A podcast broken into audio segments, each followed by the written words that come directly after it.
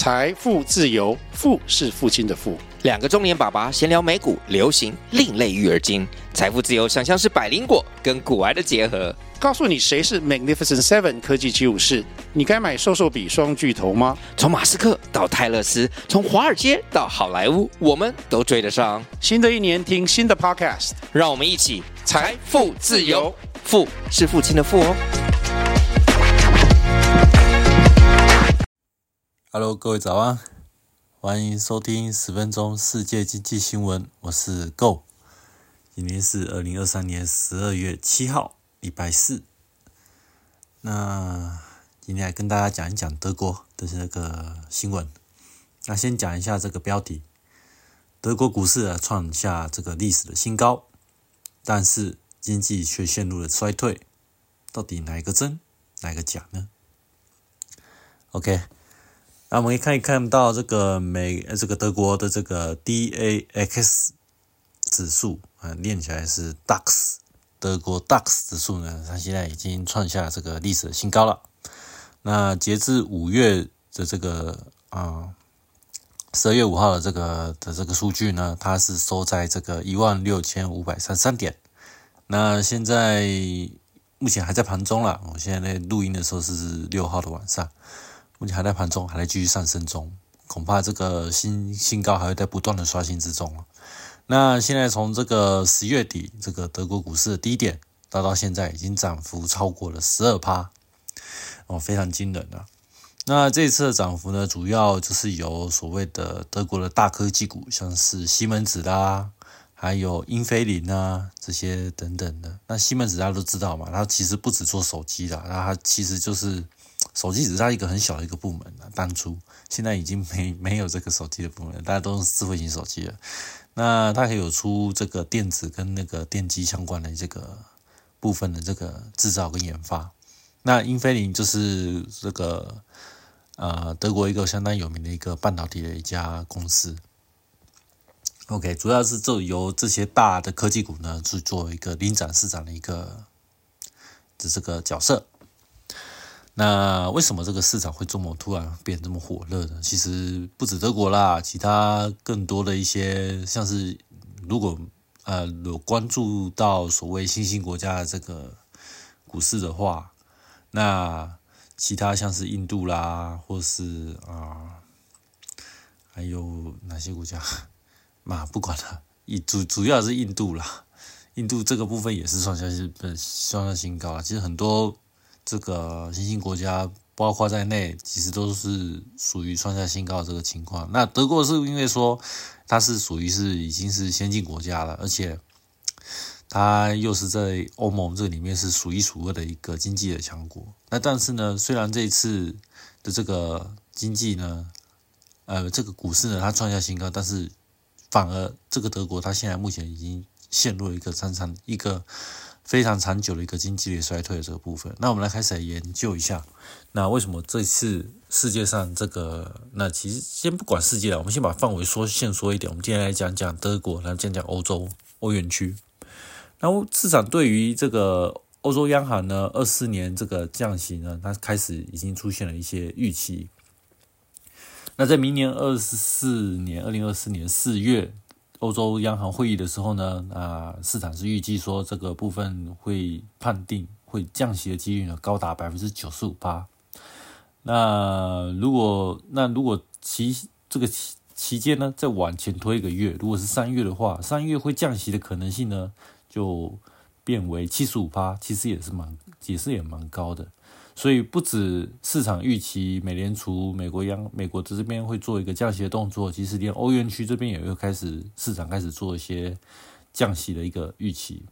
那我们可以看到最近的数据嘛，那欧元区它现在十一月最新的这个通胀的一个年增率的一个最新的数据呢，是到达了百分之二点四，那已经低于这个预期的百分之二点七。那更是低于前值的这个百分之二点九，那前值只是十月的部分嘛？OK，特别特别要注意的一点就是说，因为我们刚刚讲的这些是年增率，年增率是跟前一年的相同的月份去做一个对比嘛。那今年十一月，那就是对比去年十一去年十一月，的这个部分，所以会有一年的一个是这样一个落差。它其实比较像是，嗯，你知道吗？有快线跟慢线嘛，那年率就比较相对像是慢线的一个结构。那我们看一下最近的这个快线的变化，也就是月增率的这个部分。那十一月的月增率呢，变成呃负的百分之零点五帕，它这个是开始已经变成由正转负的一个呃一个情况，一个变数啊，转折就出来了。那我们知道月线它是属于快线嘛，所以它更早会反映出这个所谓的这个趋势的一个转折，所以这个部分的话值得去做一个观察，就是说，呃，有没有可能现在目前的高利率的状况，其实已经完完全全的把物价点安，呃，物价这个部分已经完全的已经做一个安定下来了，甚至有没有可能就是说，现在这个利息针对现在的物价而言，会不会就是好像有点太高了？是不是需要再把它？呃，降息降一点完回来，才有办法说，呃，不会变成一个加息过猛，加到变成呃原本通胀的环境变成通缩的环境，说不定。OK，那另外呢，除了这个通胀的数据之外呢，还有一些啊，欧洲央行的一些官员的一些谈话采访，那这个部分也有引发了一些人民呃，就是民众或是市场这个部分对于这个降息的这个预期。有有一种呃期待。那首先讲到是这个欧洲央行理事，呃，他叫做斯纳贝尔。那斯纳贝尔他是原本是一个非常鹰派的一个人物哦。那他接受一个媒体的专访，那他就提到啦，说说针对现在目前的这个欧元区的这个最新的一个通胀指数嘛，那他其实是相当的满意的，因为呃通胀放缓的速度呢优于预期嘛。那他就表示说。那接下来，呃，欧洲央行，抱歉啊，欧洲央行的部分呢，对于这个额外的加息呢，那是可能性，呃，已经大幅的降低了。那再谈到是在这个媒体又问到说，那明年二四年的这个降息，他是怎么样的看法呢？那他是觉得说，嗯，关于降息与否的部分呢，最终还是要看到这个数据啊，他以这个部分他必须要做一个相当谨慎的一个评估。跟这个呃判断，那其实这个部分它已经呃稍微的，就是跟过去的这个谈话已经出现了一些改变。那以往在这些呃所谓的呃央行的这些比较鹰派人物啊，他们一直以来的这个关对于降息对于降息的这个态度，他们一向都是表示就是说，呃，主要就是不完全完全不考虑。呃，去做一个降息的一个可能性。那现在已经开始，呃，在这个部分所谓的鹰派这个一个角度而言，是不是有开始在角色上开始做了一些松动？那这个是诶，市场就是特别关注的这一点。那呃，由于你知道嘛，因为现在目前是目前市场是属于比较这个乐观的情绪比较偏多嘛，所以稍微只要呃，在任何一个消息面，只要稍微做出一个。只只要稍微有一个机会的话，那其实市场就很容易做出一个相对乐观的一个解读啦。因为同样一句谈话的话，很多人会去截取他们会想听的部分嘛，然后呃不想听到的部分，或者是对他们而言这个部分可能比较阴啊，或者之类比较鹰派这个的这个讲法，他们会自动的去忽略，然后搞不好呃整个谈话里面的百分之。呃，八十全都是鹰派的发言，然后真正的对他们有利的发言可能只有百分之二十或是十趴。但是呢，由于现在目前的这个呃乐观的情绪会放大他们对于这个乐这个这段谈话的这个的这个你知道吗敏感度，所以它会无限的被放大。那这个。就会导致加深这个市场现在目前这个所谓的这个乐观的情绪又再一步的升温，所以也就是啊接接着就会使得现在目前我们看到的呃不只是啊德国啦，我们还可以看到荷兰还有法国这个指数也是不断的在往上增。那英国这个部分好像稍微有点后继无力啦，对这个还要再观察一下。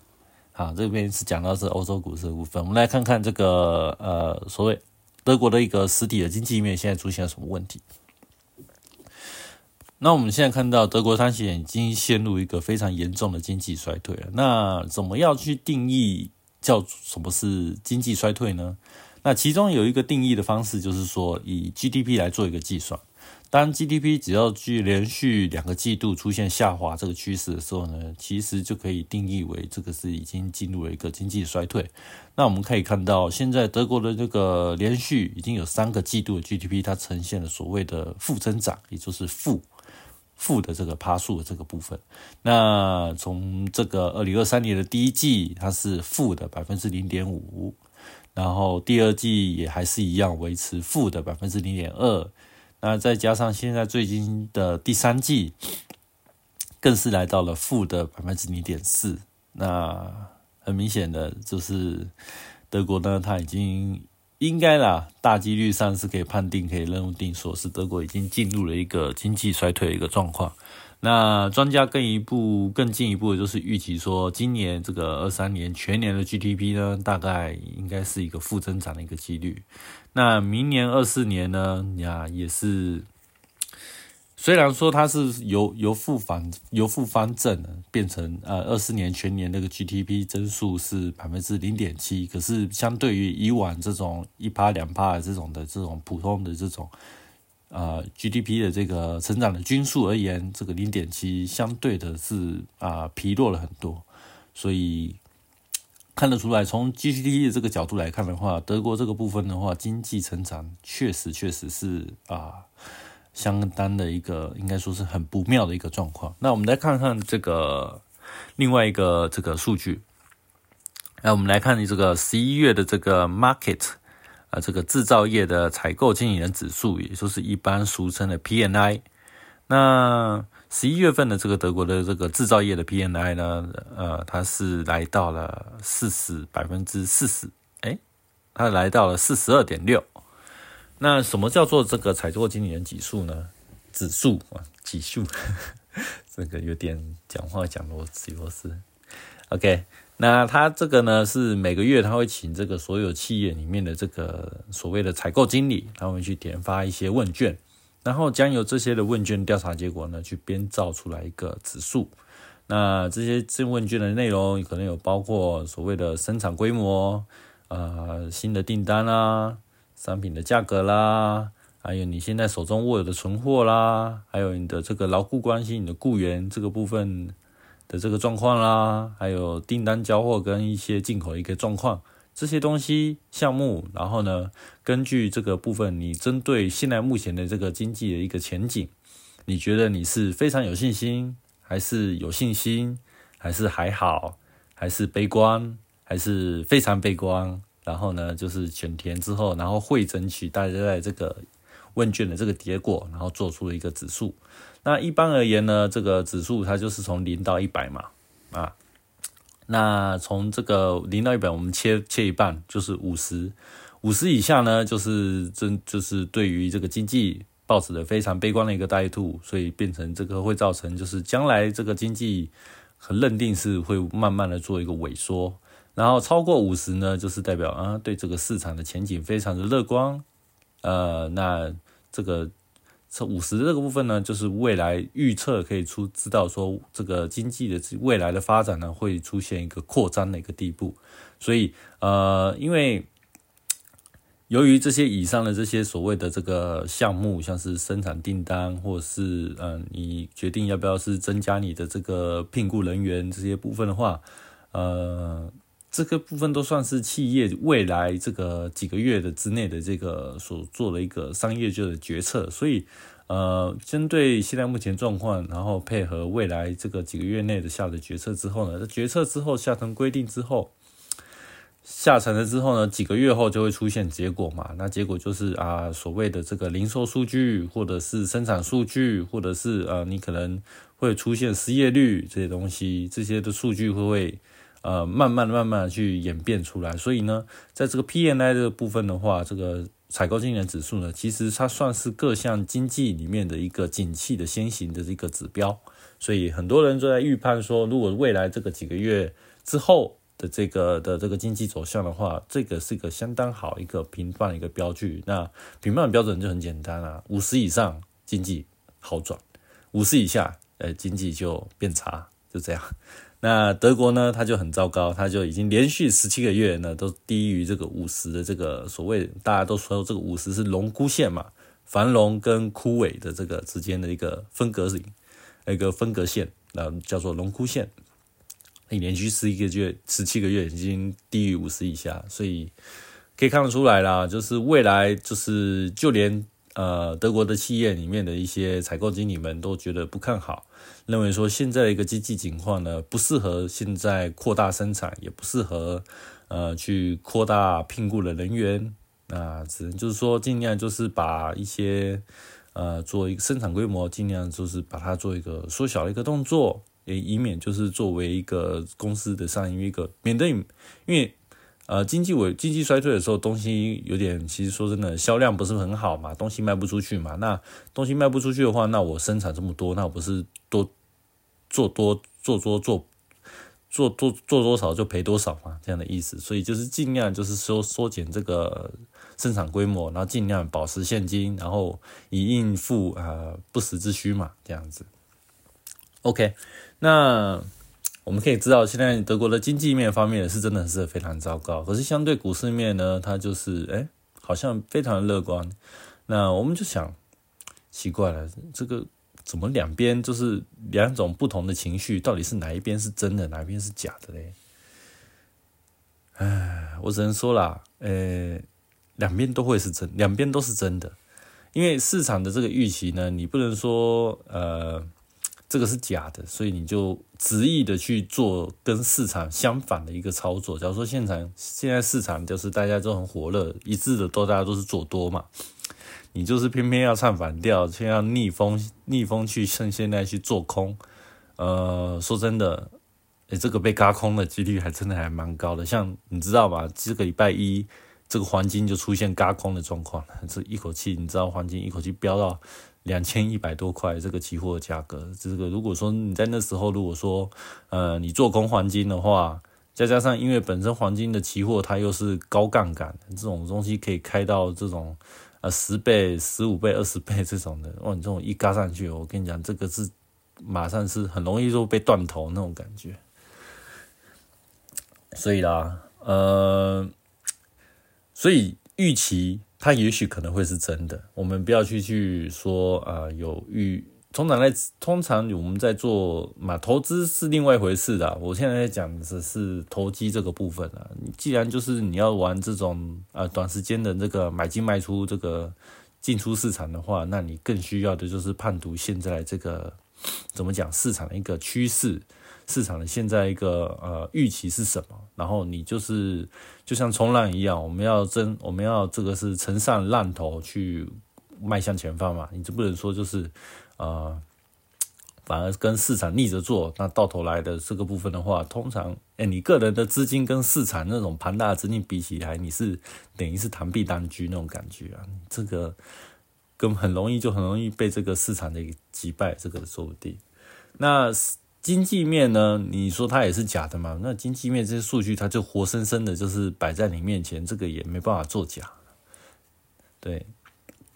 所以经济也是真的，那。你说，嗯，既然两者都是真的，那为什么会有一个高一个低，这两个有那么大的差别呢？因为实际上呢，因为平常我们平常都是说，像股票、股市、呃股票市场，嗯，跟那个实体经济一般都是做一个挂钩的一个关系嘛。但是，一般就是一般都做挂钩的一个关系，股啊经济好，股票就涨；经济不好，哎，股票就跌。一常理上应该是这个样子是没错的，但是。偶发偶发事件出来的时候，这这两者之间会出出现一种所谓的呃脱钩的一个状况会发生。那脱钩的话呢，呃，一边就是可能走好，一边可能是走坏嘛。那随着这两边的这个呃所谓的嗯怎么讲嗯乖离率吗？你知道吗？这个这个所谓越走越远的时候呢，终究有一天他们还是会啊会回归到这个均值的。那你想嘛？那如果是回归均值的话，你认为是股市会回归均值比较容易一点呢，还是经济要回归均值会比较容易一点呢？那这个就是我们这个身为这个呃交易者，身为投资人，就应该要去好好的去思考的一个问题啊。OK，今天的分享就到这边为止啦。那我们下次下个时间我们再再再来，我们再会吧，拜拜。